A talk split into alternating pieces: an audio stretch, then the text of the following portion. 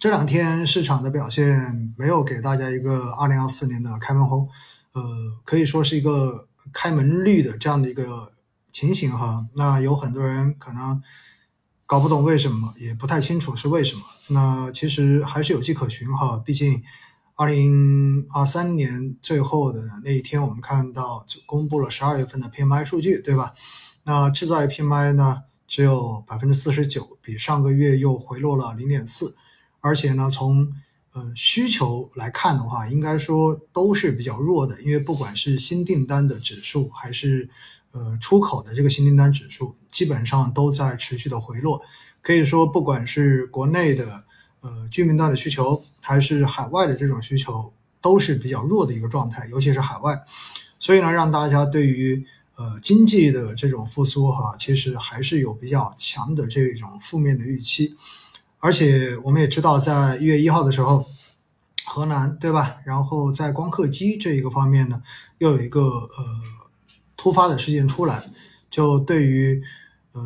我们已经订货的两台光刻机，然后直接取消了出口的这个许可证，所以呢，我们也看到这两天。呃，半导体跟计算机整体的走势其实都是一个偏弱的状态，应该说呢，短期之内多多少少受到了这一个临时性的事件的一个负面影响，而且呢，呃，头两天我们看到涨得好的话是，嗯，煤炭对吧？然后是这样子的板块，那在某种程度上面呢，也说明哈，在年前可能仍然还是一个像过往每年过年前一样。它仍然是一个有点像呃小盘向大盘风格切换的这样的一个迹象，但是呢，从经济层面来讲，如果没有很好的一个数据反馈的话，可能呃从去年下半年开始一直到现在，明显占优的小盘策略，嗯，大概率还会继续持续一下哈，好吧，这是就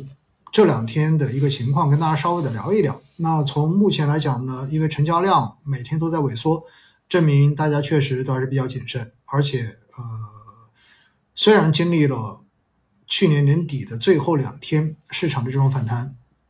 但到目前为止哈，很有可能还要再去看后续后续的经济数据，也包括今年开年之后的实际的这种工作量到底如何来落地，最终能否促使大家所关注的，包括房地产数据啊，然后包括呃 CPI、PPI 的这些数据。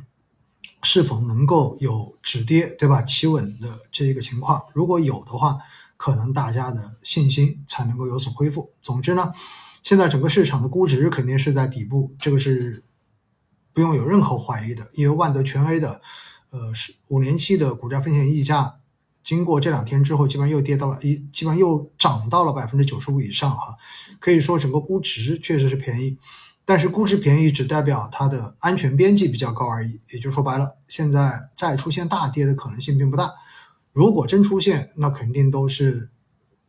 机会来的。但是什么时候能够涨起来，还是要看经济的这个实际的数据是否真正的有所回暖，